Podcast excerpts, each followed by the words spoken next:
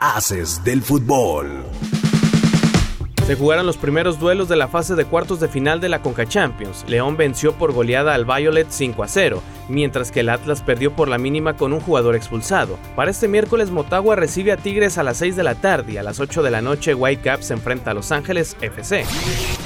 Ya hay primer finalista para la Copa del Rey y se trata de los Asuna, luego de empatar en el partido de vuelta contra el Athletic por un gol, dejando el global a favor de los Asuna 2 a 1. Con esto solo falta conocer al segundo finalista, el cual saldrá del duelo de esta tarde entre el Real Madrid y el Barcelona partido que se jugará en el Spotify Camp Nou en punto de la una de la tarde, hora del centro de México.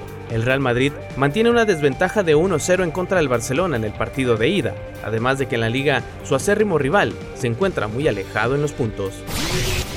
Arrancó la Liga de Expansión MX y el Trascala abrió las acciones con la victoria sobre Atlético La Paz por 1-0, mientras que Mérida empató con Leones Negros por un gol, igual que Rayados contra Durango. Para este miércoles, Pumas Tabasco recibe a Atlético Morelia a las 7 de la noche y a las 9 de la noche Cimarrones se enfrenta a Tepatitlán.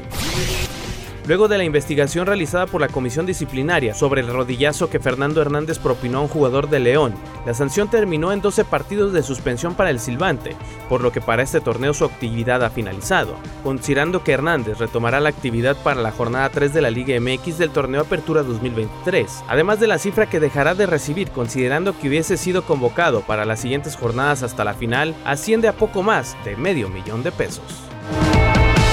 Mantente informado en nuestro sitio web www.afdeportes.com, la capital de los deportes. Haces del fútbol.